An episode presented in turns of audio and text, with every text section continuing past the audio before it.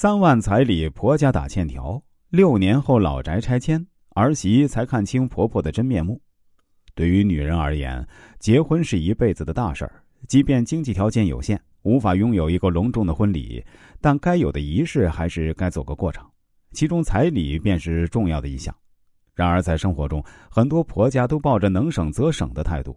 毕竟房子、车子以及婚礼酒席是一笔数额不菲的开销，所以想在彩礼上讨价还价，节约一些成本。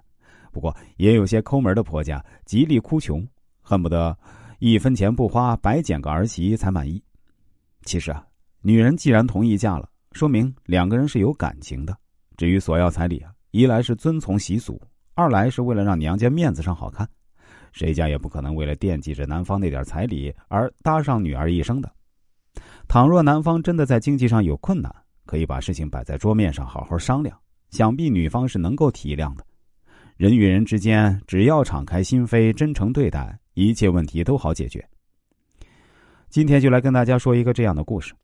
小杨是我曾经的一位顾客，他当时也是听了我的节目来找我咨询。发来资料后，我对他说：“你是不是视力方面有些问题啊？比如说色盲？”小杨回答说：“老师，您真太厉害了。实不相瞒，我就是一个色盲。那请问你是怎么看出来的？真的是通过易经吗？”我回答说：“怎么看出来的？您不必知道。另外，我还要提醒你一下，在婚姻生活中，对自己老公乃至自己的公公婆婆，都还是要多体谅一下，不能太任性处事。”他回答说：“老师，我明白你的意思。我以前因为不懂事儿，加上自己性格比较强势，的确在这方面处理的很不好。现在想起来也非常后悔。不过我已经在尽力弥补了。”接下来，小杨大致给我讲述了一下他在感情和家庭方面的经历。原来，小杨跟老公结婚的时候呢，就曾经因为彩礼的事儿啊闹得很不开心。老公家两兄弟闺蜜们鼓动小杨呢，千万要记得多要彩礼，只要多要彩礼，将来婆家才不敢不重视他。小杨被说动心了，于是提出要十万彩礼。